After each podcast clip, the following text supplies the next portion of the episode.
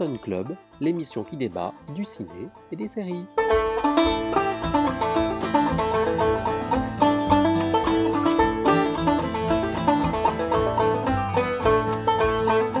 Salut à tous et bienvenue dans le Wilson Club, l'émission qui débat du ciné et des séries.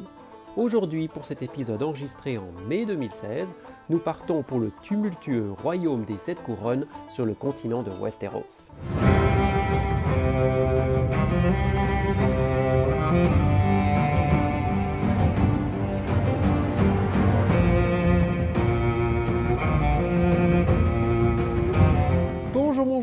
Et salut Matt, euh, comment vas-tu? Salut Ben, ça va très bien, un petit peu fatigué. Oui, et on a pris notre temps pour euh, peaufiner cette émission, donc on est un peu tard pour l'enregistrement. Alors, euh, on est très heureux de vous retrouver pour un nouvel épisode du Wilson Club qui arbore désormais fièrement ces toutes belles armoiries. Alors, cette belle bannière toute belle, toute neuve de la maison Wilson est enfin terminée. Alors, il faut dire que c'est toi, Matt, qui en est le concepteur. Hein. Au fait, quelles ont été tes inspirations pour euh, réaliser ce, ce nouveau logo Alors je voulais avoir un, un logo euh, qui mélange quelque chose de, avec un rendu un peu 3D, mais euh, aussi envie de, de- de reprendre un style euh, un peu vintage, qu'on ait vraiment cette euh, identité visuelle des vieilles enseignes de, de cinéma. Hmm, oui, c'est vrai. Et puis, tu as aussi beaucoup travaillé sur euh, différents plans dans le visuel, ce qui fait qu'il y a une profondeur qui est créée. euh, Alors ça c'était pas une idée que j'avais dès le départ, euh, mais en combinant ces différentes idées que j'avais, la 3D, la ligne un peu vintage, euh, il s'est créé en fait euh, petit à petit des plans euh, successifs. Ouais, super. En tout cas, personnellement, j'aime beaucoup. Et j'espère que nos auditeurs apprécieront aussi. Donc aujourd'hui, vous l'aurez tous deviné, on parle bien entendu de Game of Thrones, la série monument produite depuis 2011 par HBO. Et il est déjà plus que temps de partir fouler cette terre captivante. Juste une petite précision avant qu'on commence, nous allons spoiler en long, en large. Donc toutes les personnes qui ne sont pas arrivées au cinquième épisode de la sixième saison, abstenez-vous de nous écouter plus longtemps et revenez nous voir plus tard.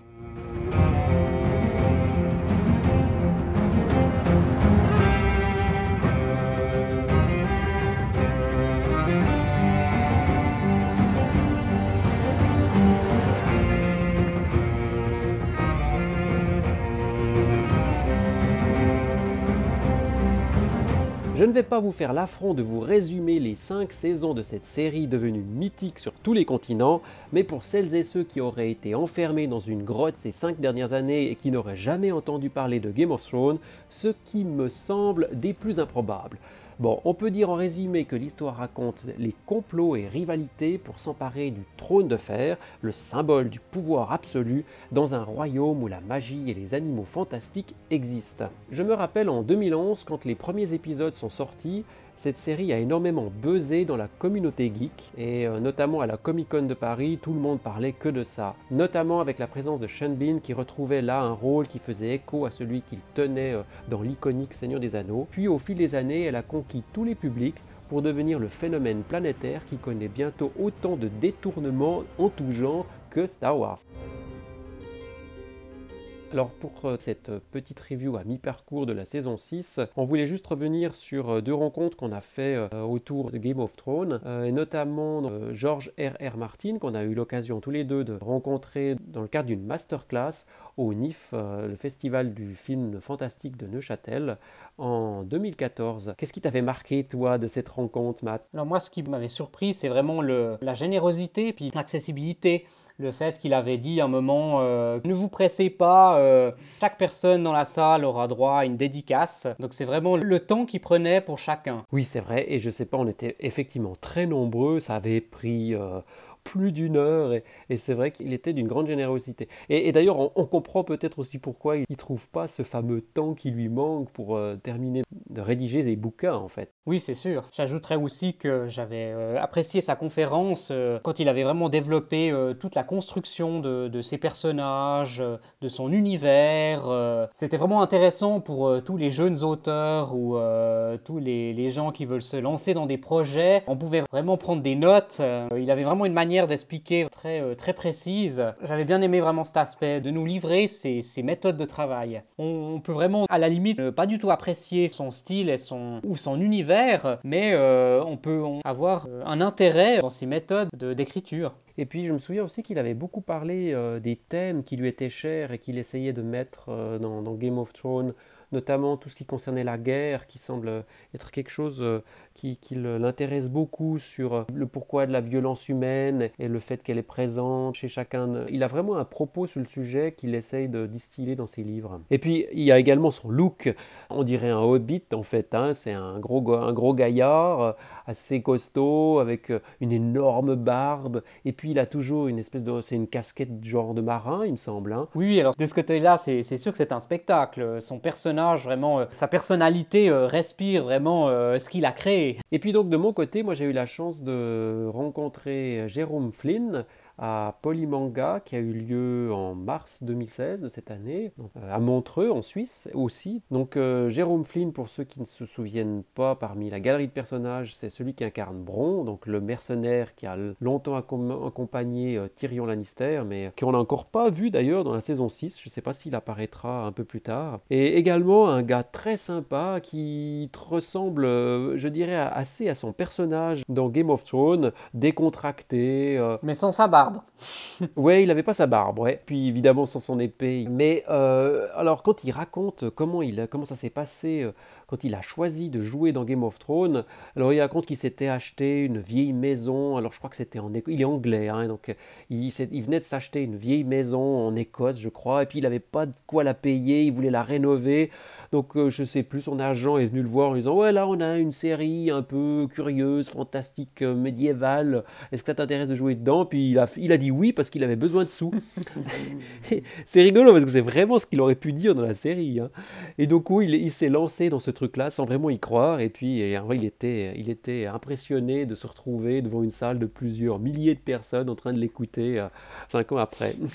il a cru faire de l'alimentaire. il a cru faire de l'alimentaire, effectivement. Il a, bon, il a aussi euh, euh, raconté que, euh, en fait, il connaissait très bien Sean Bean, qui jouait au foot quand ils étaient gamins ensemble. C'est une personne du public qui, qui l'a interrogé un moment quel était son lien avec Sean Bean, qui du coup était assez proche. Bon, là aussi, le, public l'a beaucoup interrogé sur quel était son personnage préféré, quel personnage il voudrait voir disparaître, etc.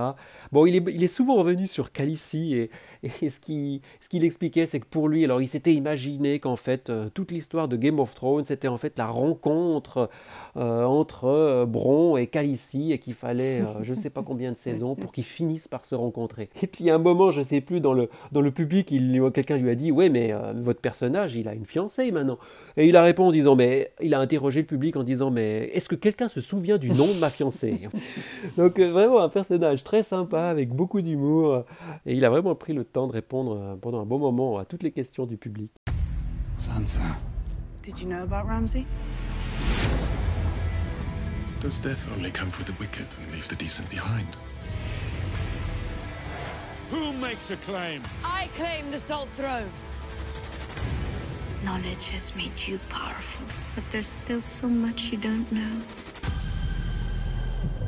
Aujourd'hui, nous voici donc rendus à la sixième saison, une saison qui doit supporter le challenge de s'aventurer au-delà des bouquins de George R. R. Martin, qui n'en finit plus de terminer son livre car sollicité de toutes parts par des fans de toute la planète. Et nous enregistrons cette émission le 26 mai après la diffusion du cinquième épisode, et on s'est dit que ça valait la peine de faire un petit bilan, d'autant plus que la série commence à entrer dans une nouvelle ère. J'ai trouvé dans cette saison que ça s'est euh, légèrement dégradé. Peut-être du fait que pour la, dernière saison, ils ont de, l'avance sur l'auteur. Donc même si euh, George R.R. Martin a euh, probablement quand même donné une direction et des éléments que nous, on n'a on a peut-être pas pour la série. Peut-être qu'ils n'ont plus vraiment la solidité vraiment du, texte au niveau de la mise en scène pour euh, donner vraiment cette profondeur dans, dans les scènes. Ouais, je, je sens qu'il y a quand même une, une, une qualité d'écriture qui, qui s'est un petit peu qui s'est un petit peu altérée. Cette, cette grande euh, profondeur dans les personnages au niveau de la psychologie, j'ai l'impression qu'il y, y, a quelque, un, un petit quelque chose qui est parti. Surrender. By nightfall, or this ends with blood. We all die today. We don't need to die, not if we have help. You're not the only ones who owe your lives to Jon Snow. You're going to have a baby. A reckoning will come. We need the North to face it. The entire North. I have a team of men after them. They won't get far.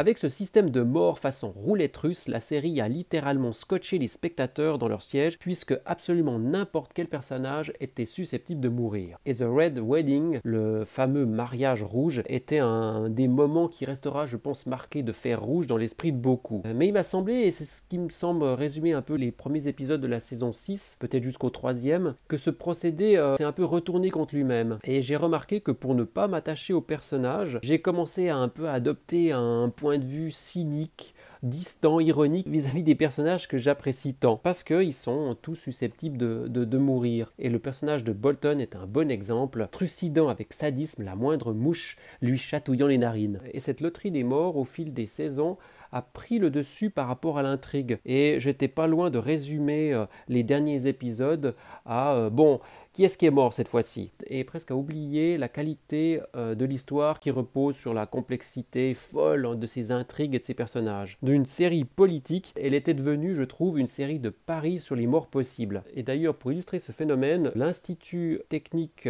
de l'Université de Munich avait conçu sur la base d'un deep learning une intelligence artificielle capable de prédire les morts qu'allait subvenir dans la saison 6. Et j'ai trouvé que ça illustrait vraiment cette espèce d'évolution de la série, de la fascination de l'univers à un pari euh, continuel au fil des épisodes sur les morts probables des personnages.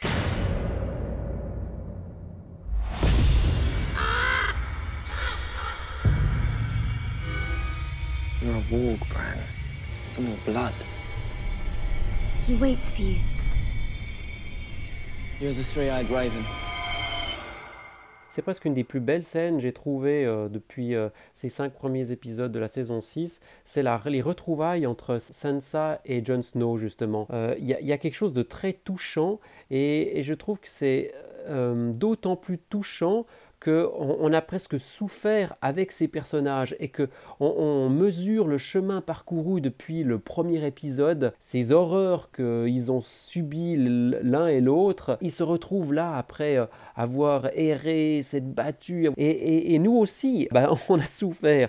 Et puis on, les voit se retrouver. C'est très touchant. J'ai beaucoup aimé cette scène. Oui, effectivement. Le fait de mettre tellement de, scènes euh, horribles, monstrueuses, révoltante. Au moment où on veut faire vraiment une scène où il y a vraiment du bonheur, on a l'impression que c'est amplifié par rapport au reste, que finalement on, se, rend compte ouais, de faire comme ça un déroulement très sombre avec beaucoup d'événements violents, on peut vraiment euh, contraster beaucoup plus euh, vraiment dans, l'opposé, euh, dans les retrouvailles, dans, des scènes de, de, de bonheur. Ouais. They think you're some kind of.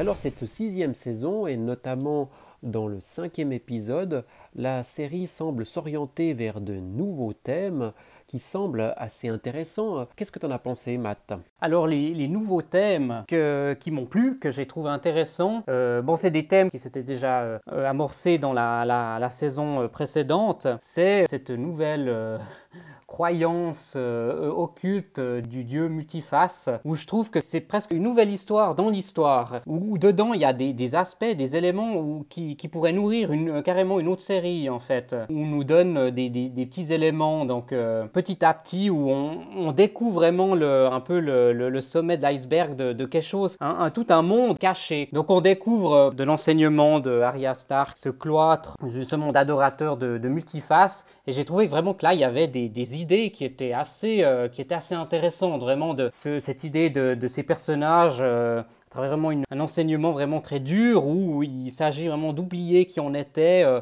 sa personnalité, tout, pour arriver à euh, après prendre euh, l'apparence de d'autres personnes. C'est des, des, nouveaux thèmes qui m'ont fait presque un, moment oublier qu'on euh, était dans Game of Thrones. C'était vraiment pour moi une histoire dans une histoire. En lien avec cette histoire autour d'Arya Stark, j'ai trouvé intéressant cette mise en abîme que faisait la série dans, dans le cinquième épisode aussi. On, on voit Arya qui voit une pièce de théâtre qui met en scène la première saison de, Game of Thrones. évidemment, comme les années sont passées, on est très loin de Port-Royal et donc la, pièce déforme les personnages, les personnages sont un peu caricaturés. On voit que la, série arrive à, à s'auto-alimenter, qu'elle a, un univers tellement riche qu'elle met en abîme sa propre histoire, et, j'ai trouvé ça fascinant. Oui, j'ai trouvé que c'était vraiment un nouvel angle de narration qui était vraiment très intéressant. Euh, l'autre thème que j'ai trouvé intéressant, c'est de son côté, donc son frère Brandon Stark développait des, euh, visions où il, euh, avait la, faculté d'aller dans la peau de, différents animaux comme des oiseaux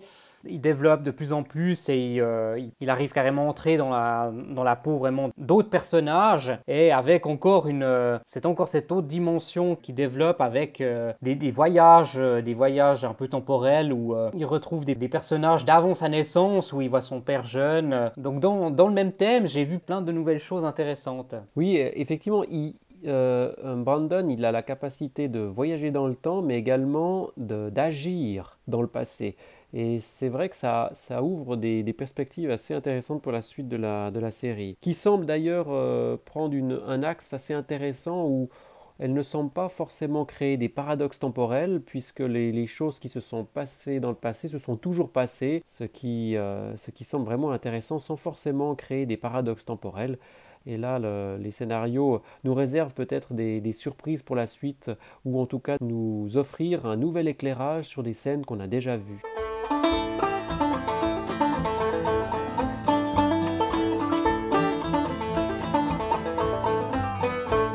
Bien voilà, on arrive à la fin de cette émission spéciale Game of Thrones mi-parcours de la saison 6. On espère que ça vous a intéressé. Alors, avant de nous quitter, quelques petites informations. Alors, jusqu'à présent, nous œuvrions un peu dans l'ombre, mais cette fois, c'est officiel. Vous pouvez nous retrouver sur SoundCloud en tapant le Wilson Club, euh, Wilson avec un seul L. On est également présent à présent sur iTunes. Si vous tapez euh, le Wilson Club, vous nous retrouvez. Et pour les fans d'Android, on est sur le Google Play Music dans la section des podcasts. Alors n'hésitez pas à nous laisser vos commentaires, vos remarques. Nous sommes des débutants dans l'univers du podcast donc tout est encore à peaufiner. Pensez également à nous laisser un petit cœur sur SoundCloud ou des étoiles sur iTunes, ça nous permettra d'augmenter notre visibilité sur ces différents catalogues. Et si vous voulez discuter avec Matt sur la conception du logo, euh, vous pouvez le retrouver sur Twitter. Quel est ton Twitter Matt? Alors Matt underscore script. Super, et pour ma part, c'est Ben Lamba sur Twitter. Donc merci à tous de nous avoir écoutés jusqu'au bout et on vous dit à tout bientôt. Ciao, ciao. Bye, bye.